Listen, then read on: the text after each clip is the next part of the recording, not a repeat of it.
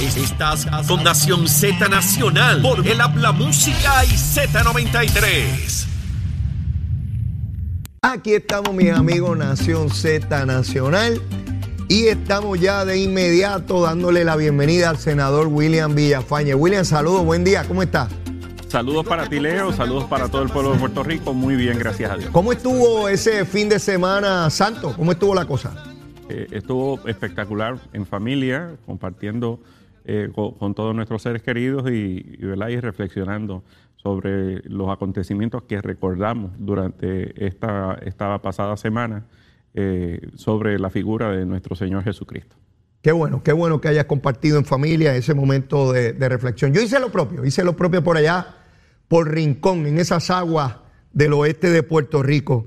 William, se notifica ahora en los últimos momentos de un ataque cibernético, se confirma, debo decir, que el autoexpreso y su sistema, eh, tú sabes que en los últimos días no se ha podido recargar a las personas que no tienen balance suficiente para pagar el peaje, se notifica que se corroboró que fueron víctimas de un ataque cibernético. Eso tiene serias implicaciones, ¿verdad? Porque estamos hablando de hackers, de personas que entran a los sistemas para obtener información, para tratar de inutilizarlos. Y pues en estos sistemas las personas tienen sus tarjetas de crédito, sus números, su identidad. Y, pues el gobierno tiene que tomar garantías y medidas para evitar este tipo de cosas. También se está señalando que no se van a emitir multas, ¿verdad? Si las personas no tienen dinero para la recarga, no, no pueden pagar el peaje.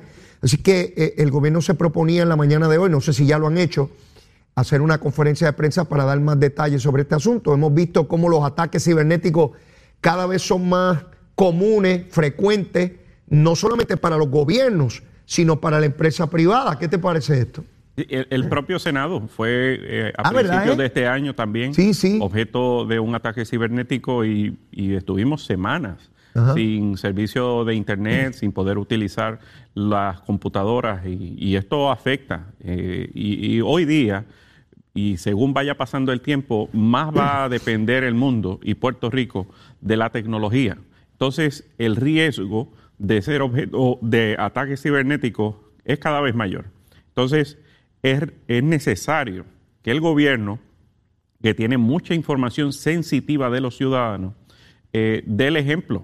Igualmente al sector privado, como la banca, entre otros, hay que hacer una gran inversión eh, y tener en cuenta que la ciberseguridad es, es, algo que, tiene que estar ahí, siempre sobre la mesa. Eh, y esto, mira, en, estos días, y hoy es noticia a nivel internacional, en el que Downing Street, eh, que, que, es la oficina del presidente, como la Casa Blanca, pero en, del primer ministro británico, ha sido objeto también de un ataque en el que se le ha logrado instalar el el spyware eh, Pegasus eh, en 10 teléfonos de 10 funcionarios de esa oficina para eh, espionaje sobre la información que fluya en esa oficina. Imagínate tú, la, la, oficina principal del gobierno británico. Así que aquí en Puerto Rico tenemos que estar bien alertas sobre ello y el gobierno de Puerto Rico, uno, de mis, mis, trabajos, uno de los proyectos que estaré presentando, va dirigido a tomar conciencia de ello y a asegurar que todas estas plataformas cibernéticas que tiene el gobierno de Puerto Rico tengan la más alta eh, tecnología en ciberseguridad para proteger la información de los ciudadanos. Una vez más, William, eh, se demuestra que toda invención humana tiene sus pros y sus contras, ¿verdad? Eh, toda la tecnología que nos puede ayudar a ser mucho más eficientes y a tener una calidad de vida superior, pues tiene sus complejidades para en la medida en que haya personas inescrupulosas que lo utilicen para lo que no es correcto. El policía tradicional que conocemos, la persona uniformada que vela por el cumplimiento de la ley o encauzar a aquellos que la violen, hoy tenemos que tener policías cibernéticos. Tenemos que tener personas que velan porque nadie infrinja o viole la ley a nivel cibernético.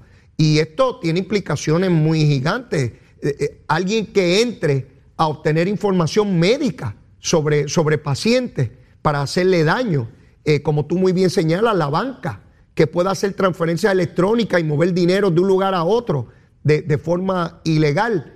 este, obtener información de los gobiernos, información militar que es tan sensible, tan sensitiva, ahora mismo que está este conflicto entre Ucrania y, Rusia. En fin, estamos sujetos, y tú muy bien señalas, el Senado de Puerto Rico, y uno pensaría, ¿y para qué van a hackear el Senado? Bueno, pues para mil cosas.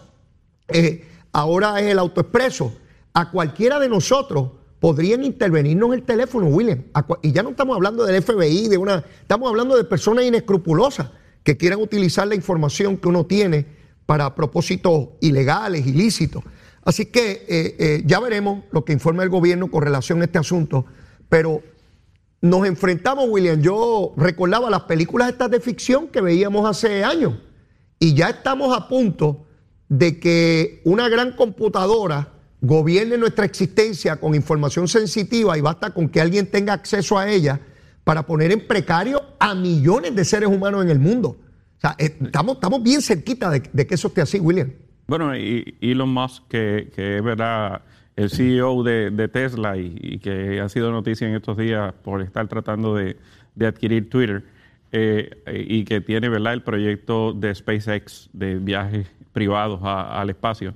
Eh, ha dejado planteada su preocupación en torno a lo que es la inteligencia artificial y, equipara el desarrollo de la inteligencia artificial y, su máxima su máximo desarrollo a, lo que equivale hoy día las eh, eh, bombas nucleares. O sea, dice que, que, es hasta más peligroso el desarrollo óptimo de la inteligencia artificial es decir, que la, tecnología está llegando, está alcanzando unos puntos eh, que van mucho más acelerados de lo que la cotidianidad nos tiene acostumbrados. Entonces, eh, por, eso es que tenemos que estar bien preparados para todo ello y anticiparnos a los riesgos. Eh, uno de, hemos vivido pandemia, hemos vivido terremotos, hemos vivido huracanes, pero una de las experiencias que creo que en Puerto Rico fue bien peculiar luego del huracán fue el que no teníamos telecomunicaciones, no teníamos internet ni, electricidad. Y ese escenario que nosotros vivimos, eh, eh, gran, gran parte del resto del mundo no, lo ha experimentado. Y, eso, eh, experimentarlo a nivel global, creo que es una especie de cataclismo que, que el mundo no está preparado para ello y necesita tener todas las salvaguardas necesarias para poder proteger toda esa dinámica eh, que el operacional eh, que lleva a cabo el mundo eh, ante un escenario como ese. Interesante cómo el ser humano puede llegar a ser esclavo de su propia invención, ¿verdad? interesante, bien, bien, bien, bien fascinante. Me muevo a otro tema y tiene que ver con el planteamiento que hace el ex senador Cirilo Tirado en términos de que le envía a la Junta de Gobierno del Partido Popular una petición, una resolución para que se destituya o se comience el proceso de destitución de los organismos políticos del Partido Popular al alcalde de Trujillo Alto, que la prensa insiste en que está en un proceso de negociación para declararse culpable de delitos de corrupción en el esquema con el contratista este, por el cual ya fue encausado judicialmente su vicealcalde, ¿no? Eh, este, este proceso que viven los partidos políticos, y, por lo menos mi opinión es que Cirilo hace lo correcto. O sea, por primera vez antes de que se dé el evento, el partido político está tomando acción, por lo menos a petición de, de Cirilo. Y digo esto porque de ordinario los partidos esperan a que haya alguna acción judicial, ya sea arresto, de, determinación de causa en regla 6, lo que ya conocemos. Fíjate cómo todavía Guillito, aún con el proceso que vive en el FEI, permanece en las estructuras del Partido Popular. Eh, y, estoy planteando esto también para el PNP, ¿ah? no, es solamente para el Partido Popular. Eh, eh, ¿Pensarías que, es la decisión correcta que el Partido Popular lo destituya, aún con la presunción de inocencia, aún cuando todavía no ha habido ninguna acción concreta, ¿verdad? Que, conozcamos de un arresto. Eh, la presunción de inocencia, pues, obra para efectos del procesamiento criminal, pero en términos políticos, en términos de ocupar posiciones en el gobierno, pues eh, la dinámica es otra. Aquí lo que he escuchado que Cirilo está planteando en términos de que se ha removido de sus posiciones políticas dentro de la estructura del partido. Eso, eh, ¿verdad? Habrá que ver qué dice el reglamento del Partido Popular, pero el Partido Nuevo Progresista ha sido bastante proactivo cuando se da este tipo de circunstancias. Eh, cortando por lo sano y, separando el grano de la paja y diciendo, mira, eh, en un escenario como este, donde el funcionario ha sido notificado, según ha salido públicamente, de que es tarjeta de investigación federal, eh, donde pues evidentemente su eh, ex ayudante o, ex vicealcalde, no, recuerdo la posición, ya es eh, un, un, acusado formalmente a nivel federal y donde el, alcalde no quiere aparecer públicamente a dar explicaciones, pues ciertamente eh, el partido, por lo menos el Partido Nuevo Progresista, hubiera actuado. No tengo la menor duda de ello y que hubiera separado de, sus posiciones políticas al, funcionario, ¿verdad? Eh, es lo, que, lo menos que demanda el pueblo en estos momentos. Yo comparo esta situación con lo que ocurrió en Cataño, cuando el licenciado Sicardó, que había sido ayudante del El Cano, del exalcalde, intenta aspirar a la candidatura a alcalde y el PNP lo descualificó. Eh, y, eh, por mucho menos. Exacto. Porque eh, en aquel momento, por lo menos, eh, y hasta ahora, ¿verdad? No, no, tenemos conocimiento alguno de que sea objeto de, de investigación. En el caso del alcalde, ha salido públicamente de que ha sido notificado de que es tarjeta de investigación federal. Exacto, hay un, hay un paso superior. Eso me lleva a mirar el caso de, Guayama, donde el Partido Popular pues tiene otra situación compleja, y es que tiene a un empleado del municipio que fue presidente de la Junta de Subasta, la Junta que era la que adjudicaba los contratos de asfalto, la compañía que está acusada, su, su directivo, está pirando la candidatura, entonces veo las equivalencias con el licenciado Sicarlo en Cataño eh, se descalificó al licenciado Sicarlo en Cataño, pero el Partido Popular, hasta donde conozco, mantiene en la contienda con Narmito, con el representante, a esta persona que era el que adjudicaba esto y de lo que se le plantea al alcalde o de lo que se declaró culpable, es de favorecer a esta empresa a cambio de pagos ilegales. Así que no ganó en buena lid en la Junta de Subasta eh, eh, la, la competencia, fue por pagos cuánto sabía, cuánto participó este señor eh, que preside la Junta y que ahora aspira a, ser alcalde de Guayama, este William. Sí, en esencia es, un escenario muy similar y la, dinámica ¿verdad? que, ha eh, enfrentado y que ha expuesto el Partido Popular muy distinta a la que estableció el Partido Nuevo Progresista, como bien planteaste.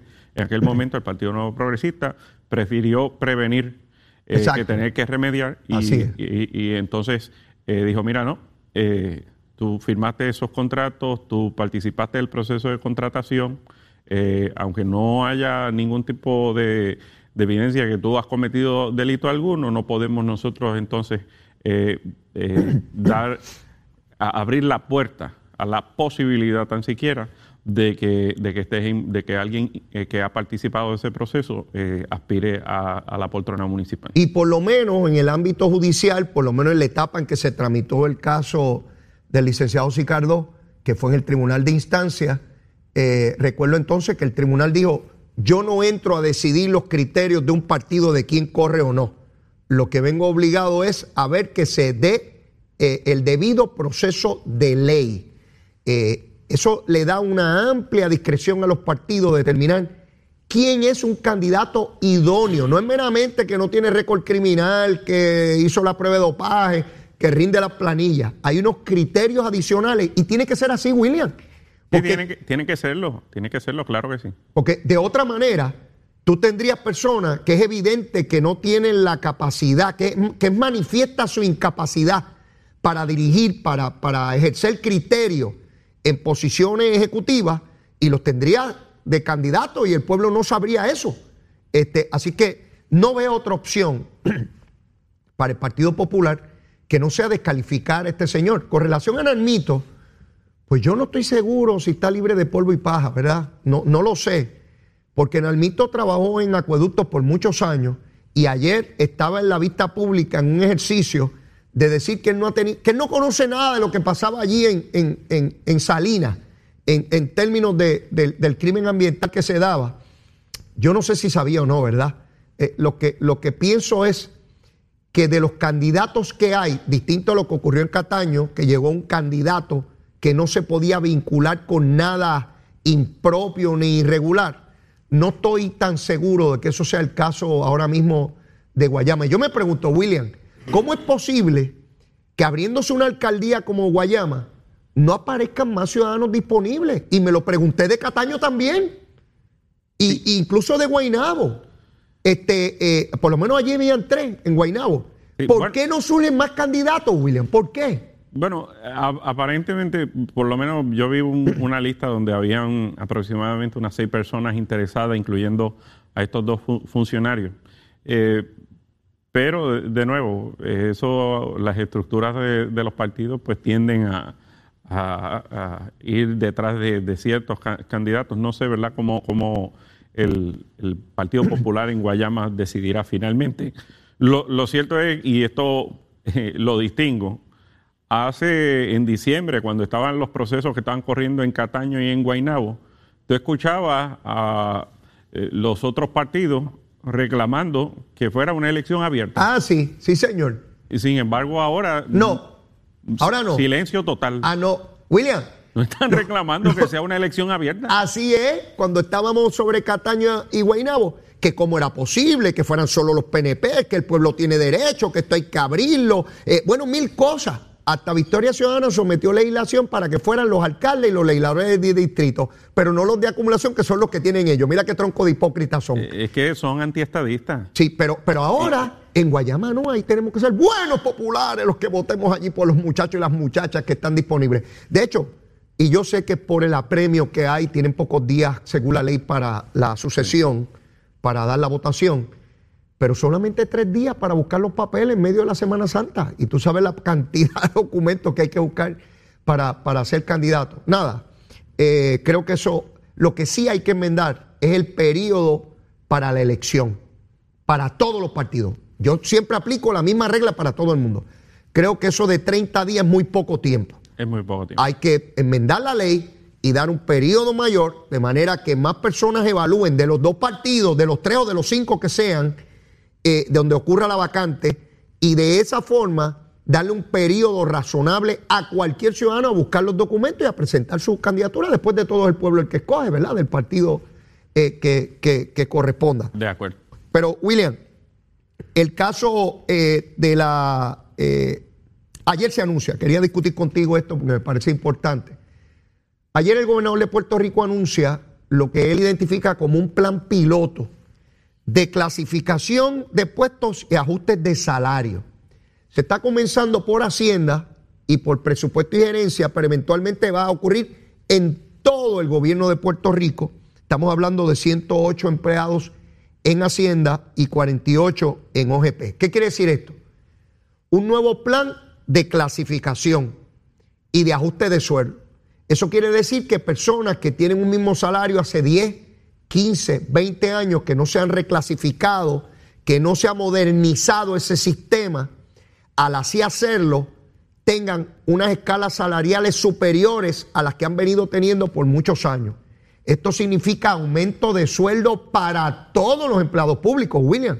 Esto es sumamente ambicioso y lo identifican como el plan piloto. De hecho, vi al secretario de Hacienda eh, un tanto emocionado porque él plantea, y lo viene planteando hace mucho tiempo, del enorme esfuerzo y agradecimiento que él tiene de esos empleados que han modernizado eh, el Departamento de Hacienda al punto donde está hoy, donde casi cualquier transacción se hace eh, por computadora, que no hay que ir físicamente allí. Y él decía que cómo tenían esos salarios tan, tan, tan pobres. Y esto lo lleva a un salario eh, mejor. ¿Cómo ves este asunto? para mí, formidable, me alegra muchísimo. Esto es algo que eh, trabajé también cuando era secretario de la gobernación. Eh, si recuerdas, en aquel entonces ya se había logrado, eh, luego la aprobación de, lo que fue la reforma de empleador único, se incluyó precisamente este, este tipo de, proyectos, que era el establecer un plan de retribución y clasificación a través de todo el gobierno que fuera bastante uniforme y que le hiciera justicia a aquellos empleados públicos que estaban muy mal pagos eh, y, que, ¿verdad? en el caso del Departamento de Hacienda que menciona, pues teníamos, por ejemplo, la gente de rentas internas ganando el, mínimo prácticamente mientras estaban fiscalizando cientos de millones de, de dólares en deuda pública. Entonces, eh, eh, luego de haberse incorporado en el plan fiscal, eh, en el 2020 recuerdo que se propone un primer, una primera fase, una primera fase, pero la Junta de Supervisión Fiscal rechazó incluirlo en el presupuesto. Luego el gobernador Pierre Luisi propone incluirlo en este presente año fiscal, pero la Junta lo rechazó. Entonces, eh, presenté legislación, de hecho, presenté siete proyectos de ley eh, donde iba específicamente a una serie de empleados públicos que estaban exageradamente mal pagos en el gobierno de Puerto Rico para que se revisaran sus escalas, con el propósito de presionar a la Junta de Supervisión Fiscal para que finalmente se le diera paso a esta reforma. Y, agraciadamente, ya ah, transada, ¿verdad? La mayor parte de la deuda ya eh, eh, aprobado el plan de ajuste de deuda, la Junta de Supervisión Fiscal pues ha abierto esa, esa llave y el gobierno de Puerto Rico ha comenzado entonces a implementarlo, ya el gobernador entonces lo ha anunciado formalmente y estarán comenzando eh, ya próximamente con un grupo de funcionarios en el área fiscal del gobierno de Puerto Rico. Me parece que es acertado, no solamente porque están muy mal pagos, sino también porque eh, es una de las áreas que mayor éxito han tenido en el, en el gobierno eh, y que nos han ayudado a salir de este proceso de quiebra. Por años me llamó la atención que en una dependencia de gobierno, pues una secretaria tuviese un salario y una empleada equivalente a esa en otra agencia de gobierno tuviera un salario mucho mayor. Esa incongruencia y entonces la explicación era que cada agencia tiene su plan y toda su cosa. Eh, para no hablar de las corporaciones públicas, ahí se disparaba la cosa de manera descomunal, ¿verdad? Eh, un empleado haciendo exactamente la función en carretera, en carretera no, en, el Departamento de Salud. De momento nos movíamos a carretera o al Fondo del Seguro del Estado o a energía eléctrica y el salario era tres, cuatro o cinco veces superior. Era una cosa absurda. Este, y siempre grandes explicaciones para eso y justificaciones.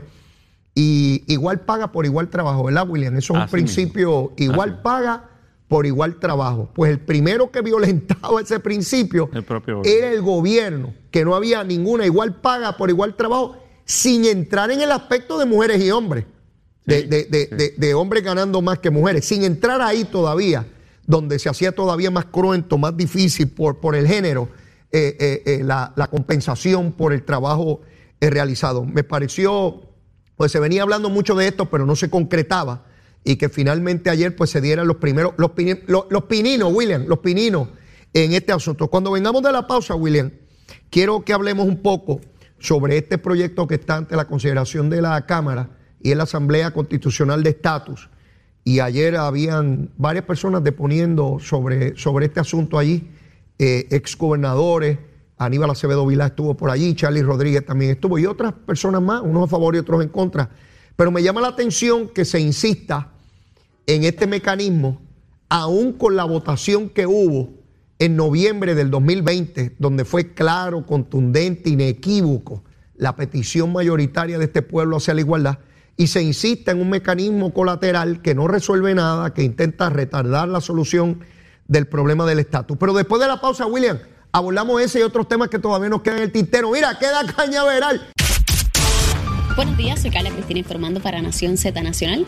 De inmediato los titulares. La alcaldesa de Salinas, Carolyn Bonilla, sostuvo que no estaría de acuerdo con desalojar sin un análisis legal previo a los residentes bonafides de la comunidad de Bahía de Jobos que llevan allí viviendo por cerca de 40 y 50 años. En otros temas, el Departamento de Transportación y Obras Públicas y la Autoridad de Carreteras y Transportación informaron que la falla en el sistema de recarga de AutoExpreso se debe a un ataque cibernético contra el sistema del operador privado y se espera que hoy a las 10 y 30 de la mañana se ofrezca una conferencia de prensa para ampliar esta información. De otra parte, el representante José Rivera Madera solicitó hoy al gobernador Pedro Pierluisi que destituya al director ejecutivo de la Comisión de Juegos, Orlando Rivera por irregularidades en el desempeño de sus funciones. De otro lado, el exgobernador Aníbal Acevedo Vilá dijo ayer en las vistas públicas sobre una posible asamblea constitucional de estatus que el Estado Libre Asociado Territorial no deberá ser considerado entre las opciones de estatus político para Puerto Rico si se logra celebrar una asamblea constituyente. Y en temas internacionales, al menos seis personas murieron y otras 15 resultaron heridas esta madrugada tras un ataque con explosivos en centros educativos de la minoría chií azara en el oeste de Kabul. Para Nación Z Nacional les informó Carla Cristina. Les espero en mi próxima intervención. Bueno, y ya en nuestra última media hora en Nación Z Nacional y como de costumbre a nuestro invitado, hoy William Villafañez. William, ¿qué, ¿cuál es tu recomendación de almuerzo? Viene, vamos. Unas chuletas a la jardinera con arroz guisado con habichuelas blancas y un poquito de ensalada de papa. ¡Oh!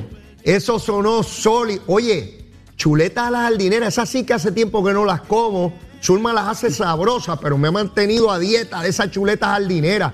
¿Cómo es el arrocito? ¿Cómo? Déjalas indirectas. Mira cómo es la cosa esa, el arrocito, ¿cómo es? Con, guisado con habichuelas blancas. Guisado y un poquito de qué? Ensaladita de papa. ¡Oh! Mira, voy a buscar eso, voy a buscar eso hoy al mediodía, de verdad que sí. No, yo a Zulma, a indirectas no, esto es directo. Me tiene si lo, eh, encuentras, si lo encuentras, me tira. Te, escribo, te escribo dónde, dónde, lo encuentro. Esa combinación está espectacular. Mira, William, te planteaba eh, la discusión que vuelve a generarse en la Cámara con relación a la posibilidad de que se realice una asamblea constitucional de estatus donde se cogen unas personas que van a discutir las opciones que le van a dar al pueblo de Puerto Rico, toda la cosa. Y ahora en los titulares, Carla Cristina nos decía que eh, estuvo allí Acevedo Vilá diciendo que no se puede incluir eh, el estatus territorial. ¿Quién lo diría, William, cuando Aníbal se sentaba al lado mío, nos dividía el pasillo? Eh, allá para 1993, donde él defendía el ELA y decía que no era colonia, que esto era lo mejor de los dos mundos, que esto era un tratado, un convenio, un acuerdo y que esto era lo más grande que había. Y ahora reniega de la estructura política que le dejó ser representante por acumulación, comisionado y gobernador. Cuéntame, William. Pero más allá de que eh, el, proyecto este para llevar a cabo una eh, asamblea constitucional de estatus es un bluff, es una cortina de humo, eh, cuando realmente el asunto se está discutiendo en la Cámara de Representantes Federal, específicamente en la Comisión de Recursos Naturales de, de los Estados Unidos, de la Cámara de Representantes de los Estados Unidos, y, y que este tipo de proyecto, aunque fuera en un escenario aprobado por la Asamblea Legislativa no puede contar con el favor de la firma del gobernador, ni tampoco de ir por encima del veto del gobernador, eh, por no eh, constituir un proceso en que sea el pueblo directamente, con su voto, el que decida cuál es la opción eh, para definir de una vez y por todas el estatus político de Puerto Rico. E, ese, ese proceso, si fuera serio, tendría primero que todo eh, buscar entonces que lo que se está discutiendo a nivel de la Cámara de Representantes Federal fluya eh, y si el interés es que se incluyan otras opciones, pues el llamado sería a ir allá, tocar la puerta y decir, mira, no me dejen fuera, incluyan la opción en la que yo creo. Como yo he planteado, todos los partidos, excepto el Partido Nuevo Progresista, son antiestadistas. Todos. Verifiquen en este proceso y en los que han habido anteriormente eh, durante este año y pico que llevamos en esta Asamblea Legislativa, cómo han votado el Partido Dignidad, el Partido de Victoria Ciudadana, el Partido Independentista y, el, senador independiente. Todos han votado en contra de la legislación eh, para viabilizar y promulgar que Puerto Rico quiere la estadidad. Eh, así que en este proceso no me sorprendería que también presten su voto para evitar que sea el pueblo el que directamente escoja cuál es el estatus político que quieren. Eh, me llama la atención porque cuando tú dices el único partido que favorece, los demás están en contra, entonces podríamos definirlo de esta manera. Son partidos que ideológicamente no están a favor de nada, son partidos que están en contra de algo. ideológicamente no ve uno, bueno, el PIB, su candidato a la gobernación, dijo que votar por él no era votar por la independencia, la primera vez que ocurre eh, eh, una cosa como esa. Decía Albizu que cuando empiezan a resbalar, eh, siguen resbalando hasta que se cocotan y el PIB empezó ahí a resbalar. Sí, pero no, no nos equivoquemos. aquí nadie puede ilusionarse con la idea de que un independentista que alcance la gobernación no haría su mayor esfuerzo para lograr la separación de los Estados Unidos y Puerto Rico. Lo primero que harían serían tocar las puertas de Venezuela, Cuba y Nicaragua para pedirles asilo eh, eh, para, el, pueblo de Puerto Rico. O sea, e, ese tipo de, opción eh, es engañosa. Eso es un anuncio engañoso. un anuncio engañoso, lo sé. En el, ahora, en el caso del Partido Popular, que históricamente ha, ido, ha, sido grandemente eh, influenciado y acaparado en términos de liderato por un pensamiento eh, independentista, disfrazado ¿verdad? De, del histórico, eh, y que ahora pues ya tú ves a Acevedo Vilá diciendo no el, eh, la relación territorial entre Puerto Rico y Estados Unidos hay que acabarla. Pues la, otra opción es la independencia una vez acabemos lo que hay no hay otra cosa. Claro eh, pues la realidad es que lo que ha movido principalmente hacia el liderato es, el, la oportunidad de ocupar posiciones en el gobierno de Puerto Rico y de administrar el, sistema colonial. Bueno, cada vez vemos más líderes del Partido Popular planteando eso mismo, de que es una lucha estrictamente de poder, que no hay rumbo. Hemos escuchado al alcalde de Comerío, a Toñito Cruz, hemos escuchado a, distintos líderes del Partido Popular hacer cuestionamientos muy severos sobre la estructura. El mismo Wilito en Cagua ha hecho cuestionamientos eh, eh, Carmen Yulín Cruz ha sido muy vocal también en esa dirección. Así que vemos ese movimiento que, que es un paso adicional, William, porque te digo, hace casi 30 años atrás nadie decía de ese liderato que, Puerto Rico era una colonia. Han ido moviéndose eh, eh, muy, muy fuertemente. Y como tú muy bien planteas, si no es lo que tenemos, ¿hacia dónde entonces? Porque si eres antiestadista, entonces, ¿cuál es el arreglo político con los Estados Unidos? Si algunos, porque a lo mejor lo quieren la ruptura total, pero todos los demás partidos quieren una cosa que está alejada de los Estados Unidos, contrario a lo que es la petición de la inmensa mayoría de los puertorriqueños. Eso me lleva a otro punto. El presidente del cuerpo al cual tú perteneces, Dalmao, que se encuentra bajo asedio de sus propios compañeros de partido eh, por distintas razones, eh, conformó dos grupos, William, a lo largo del tiempo que lleva en la presidencia. Un primer grupo era para que recomendara enmiendas al proyecto de Nidia Velázquez. Otro grupo era para que sometiera enmiendas a la propuesta de Estado Libre Asociado actual y que fuera refrendado por las estructuras del Partido Popular. Ni la una ni la otra hemos tenido noticia de qué ocurrió esta cosa de un duermete nene de que digo hoy que voy a nombrar un grupo y, está la lista de las personas que son, pero no se produce nada, William. No se produce nada. Y no veo a nadie de la opinión pública pidiéndole a Dalmau, oiga, aquel grupo que usted creó el año pasado para enmiendas al proyecto de Nidia Velázquez, ¿dónde están? ¿Produjeron algo? ¿Enviaron algo? Aquel otro comité que usted creó porque iba a someter enmiendas a nuestra relación con los Estados Unidos para someterla a la estructura del Partido Popular, ¿produjeron algo? ¿Discutieron algo? ¿Aprobaron algo? Nada, William. No pasa nada. ¿Cuál es la alternativa? Y, ¿verdad? Y, de la mayoría de los medios de comunicación tampoco es de esperar mucho porque también son antiestadistas. En el caso de, de este tipo de mecanismos, pues son subterfugios que se utilizan para no atender realmente el tema como amerita y, relegarlo a un segundo plano. Eh, y la realidad es que, ¿verdad? Nosotros eh, estamos, estamos enfocados en, Washington porque eh, urge que se atienda en estos momentos allí en la Cámara de Representantes Federal. Y eh, a nivel del, del, Partido Nuevo Progresista no controlamos la legislatura de Puerto Rico. Eh, si hubiéramos controlado la legislatura de Puerto Rico, pues el cantar sería otro. Así es. Porque, eh, mira, el Partido Nuevo Progresista a lo largo de su historia ha, ha construido grandes obras, ha hecho grandes obras, eh, carreteras, superacueductos, este, tren, de, todo.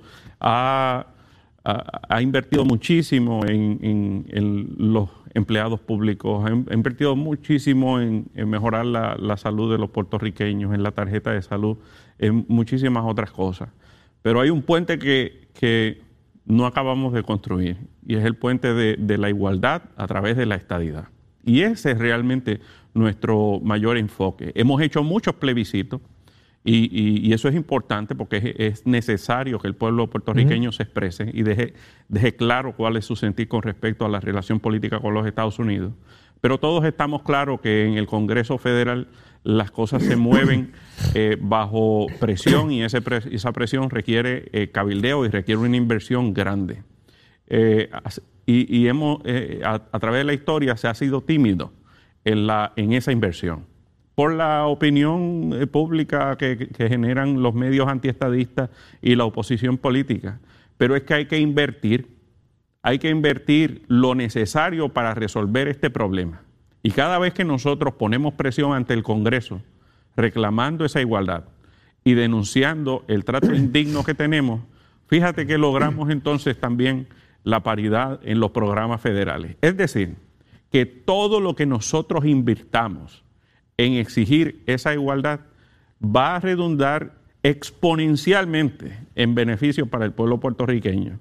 Así que reconociendo que ese es el mecanismo que, en el que se mueve el Congreso de los Estados Unidos, aquí no le puede temblar el pulso a ningún estadista de exigir que se invierta en, en impulsar y en presionar al Congreso Federal para que actúe. Yo, yo veo el liderato de los partidos que se oponen a, a la igualdad.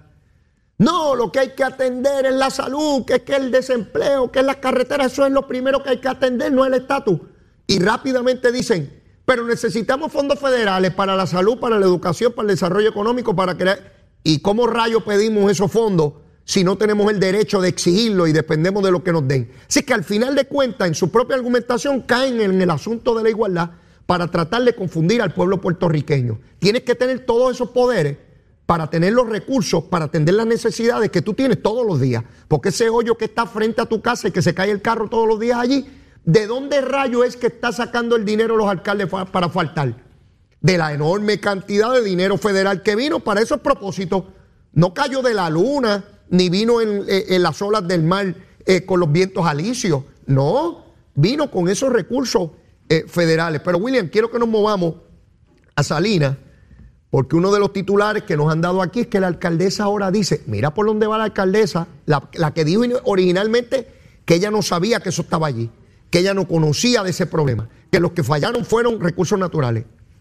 Mira lo que dice, que hay que cogerlo con calma, que ella no está de acuerdo con que saquen a todo el mundo de allí, porque hay gente que lleva en esa zona 40 años, William. Primero todo nació con Machalgo hace año y pico, ¿verdad? Para la alcaldesa, la que no sabía, la que no sabía que eso estaba allí, ahora sabe que hace 40 años ya había gente viviendo allí que por lo tanto pueden tener algún derecho propietario sobre el lugar en que viven. Para que tú veas, William, cómo la opinión pública se va a ver si fastidian a Pierluisi, a ver si dicen que él fue el que eh, metió el relleno en el mangle. Y ahora la alcaldesa, la que no sabía, dice William, Mira, ¿qué edad yo tenía? 19 añitos cuando empezó a vivir gente allí tenía yo, porque si hace 40 y tengo 59. Y yo creo que tú ni habías nacido, William, o ya estabas por aquí, por este mundo. Estaba dando mi primera gatea. Mira para allá. Pero la, realidad, la realidad es que eh, esto lo vemos todos los días en los medios de comunicación. Eh, vemos es cómo se lanza lodo sobre alguna u otra persona porque surge cualquier eh, issue y cuando vamos al trasfondo, pues a veces las personas que denuncian tienen algún tipo de responsabilidad al respecto y el denunciado no tenía absolutamente nada que ver. Y, aquí, pues, creo que la alcaldesa está aprendiendo mucho todos los días sobre este tipo de, dinámica. Y, y, al mismo tiempo todos los que están observando, porque esto es algo que, va, a estar, va a estar descubriéndose poco a poco alrededor de todo Puerto Rico. A, a todas luces, mira, aquí desde que se estableció el morro, comenzó a, ocuparse. en la zona marítimo terrestre. esa es la realidad, ¿verdad? Y, claro, vivimos en unos tiempos donde ya está el tema, ¿verdad?, de la aeración costera, está el tema de la eh, del cambio climático y los riesgos que vive Puerto Rico. Disculpa que te interrumpa, pero eso está genial, yo no había escuchado eso. Desde que... se construyó el morro, o sea que los españoles fueron los primeros en violentar la zona marítimo terrestre, William. Los primeros invasores allí. Eh, eh, esa es nuestra realidad. Entonces nosotros tenemos que, mirar, ¿verdad?, desde dónde trazamos la raya. Porque es cierto que hay unas comunidades establecidas a lo largo y ancho de todo Puerto Rico en nuestro litoral y, muchas de ellas no estamos hablando de, comunidades acaudaladas. Ni, ¿Y comunidades pobres? Ni, muy pudientes. Estamos hablando de comunidades que en términos económicos pues, carecen. Y, que no, y, que sí, algunas llevan décadas, En, esa. Y a lo mejor ahora, pues algunos eh, muy osados eh, aprovecharon en la, pasada, en la pasada década y, trataron de ocupar un área que era una reserva natural. y, aquí pues es donde creo que por primera vez se está trazando esa raya y, creo que el gobernador ha asumido una postura muy correcta de, decir no, ya, se acabó esto.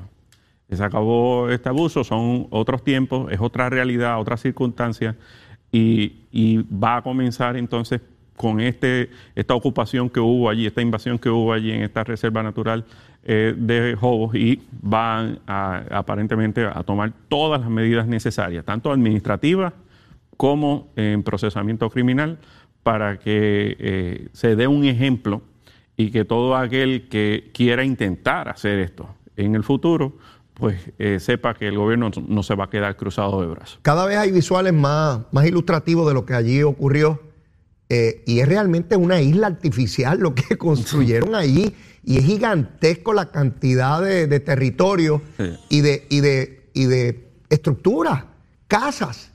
Eh, eh, sencillamente allí en, en, esa zona, en Mangle, para un lado y para el otro. Este, y tardaron años en hacer eso, tuvieron que invertir montones de dinero para lograr lo que, lo que, lo que ubicaron allí.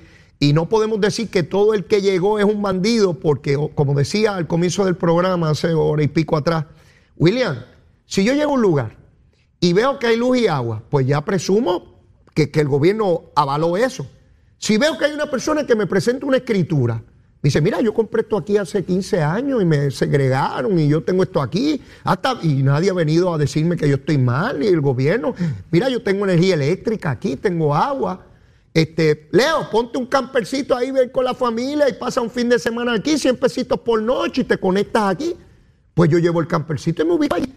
¿Soy yo un bandido? No, yo presumí lo que vi, porque cuando llega una estructura que alquilan, pues presumo hay luz, agua y unos permisos y una cosa, pues presumo que es legal. No presumo la ilegalidad del asunto. Entonces aquí había una gente hace tres semanas que decía que había que meter una máquina y arrancar a todo el mundo de allí. Y que todo el mundo era un narcotraficante y un pillo. Ahora le pusieron freno al acelerador. Ahora, no, no, no, no, espérate, que puede haber una gente que sí y puede haber una gente que no. Por eso es que uno no se puede ir con la histeria pública. Porque eso me lleva al último tema, que quiero tu opinión bien rápido, porque estamos encima de la pausa. Desiste el Departamento de Justicia sobre esta madre que eh, supuestamente abandona su hija. Quiero tu impresión rapidito para cerrar el programa, William. Bueno, me parece que eh, yo, yo, esperaba, ¿verdad?, que saliera el Ministerio Público con que tenía algún tipo de evidencia distinta a lo que había salido en los medios, pero aparentemente no, no existía ningún. Todo lo contrario, lo que se mencionaba es que la joven madre eh, nunca abandonó el lugar, que estuvo eh, allí velando, eh, ¿verdad?, por, por, por la criatura.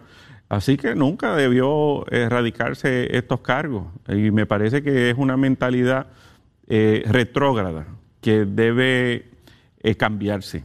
no, no puede ser esta mentalidad de llevarse de por medio eh, lo que le lleven ante el escritorio, porque tiene, tiene que ser eh, una mentalidad también de ver la totalidad de las circunstancias. Y si hay eh, pruebas exculpatorias y si hay unas condiciones que, que llevan a pensar de que no merece una erradicación de cargo, pues no se erradique. El, el, Estado en este tipo de circunstancias tiene que ser protectivo de la relación familiar. Gracias, William. Como siempre, te espero el próximo martes. Éxito. Bueno, mis amigos, y ya usted sabe, tenemos que ir a ver si el tránsito, cómo está la lluvia. Ahorita escuché aquí en el techo la lluvia a Tojender. Vamos a ver, la que sabe de eso, Carla Cristina. Buenos días, soy Carla Cristina informando para Nación Z Nacional. En el tránsito, el flujo vehicular está operando con relativa normalidad a través de toda la isla, con congestión en algunas de las vías principales de la zona metropolitana, como la autopista José Diego en el área de Atorrey y la entrada a San Juan, el expreso Kennedy, el ramal 8 en Carolina, la número 1 en Río Piedras y la 30 entre Las Piedras y Humacao. Al momento no se nos ha informado de accidentes graves ni fatales que alteren el tránsito. Sin embargo, en lo que va de año se han registrado 70 fatalidades en las carreteras, por lo que la Comisión para las Seguridad en el Tránsito reafirma su recomendación a los conductores para que respeten los límites de velocidad y las leyes de tránsito. Ahora pasamos con el informe del tiempo. Hoy estaremos bajo la influencia de una vaguada que está sobre la vecina isla de la Española y durante horas de la mañana tendremos un cielo parcialmente nublado y a medida que entre humedad al área este y sureste, esta nubosidad va a aumentar y provocará aguaceros en esa zona. Ya en horas de la tarde la actividad de lluvia se concentrará al norte de la cordillera central y generará lluvia suficiente que pudiera provocar inundaciones urbanas. Las temperaturas máximas fluctuarán entre los bajos 70 grados en las montañas más altas y los altos 80 en las costas. Las condiciones marítimas continúan peligrosas debido a los vientos que se están moviendo a velocidad de 20 de hasta 20 nudos en dirección este-sureste que están provocando oleaje picado y peligroso de hasta 8 pies. Debido a esto, la advertencia para operadores de pequeñas embarcaciones continúa en efecto para esas aguas y además continúa vigente el riesgo alto de corrientes marinas para las playas del norte, este y sureste de Puerto Rico. Les informó Carla Cristina. Yo les espero mañana en otra edición de Nación Z y Nación Z Nacional que usted disfruta a través de Mega TV, Z93 en radio, la música app y nuestro Facebook Live. Buen día. Leo, enciende el cañaveral.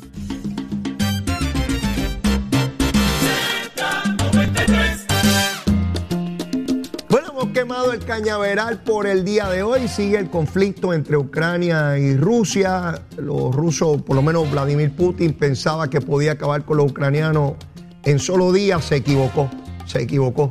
La voluntad de los pueblos jamás se debe subestimar, de ningún pueblo del mundo. Y máxime cuando está en juego su propia existencia. Así que consigue el conflicto, la tragedia humana es increíble en el lugar, continúan las sanciones y el mundo entero a la espera de que concluya esta guerra que nunca debió haber ocurrido, que nunca debió haber ocurrido. Mis amigos, yo no tengo tiempo para más y como siempre, mire la súplica, suavecito, mire, mire, mire suavecito, mire, Quiérame aunque sea un chililín, quiérame que yo soy bueno. Mire, un chililín, un chililín, una poquita cosa. Después que usted me quiere un chipito, yo me encargo de lo demás. Y si ya me quiere, sígame queriendo. Vamos a expandir esos corazones, que para eso Dios nos los dio. Para mucho amor. Los quiero, los extrañaré, pero regresamos mañana. Cuídense mucho. Llévatela, chero.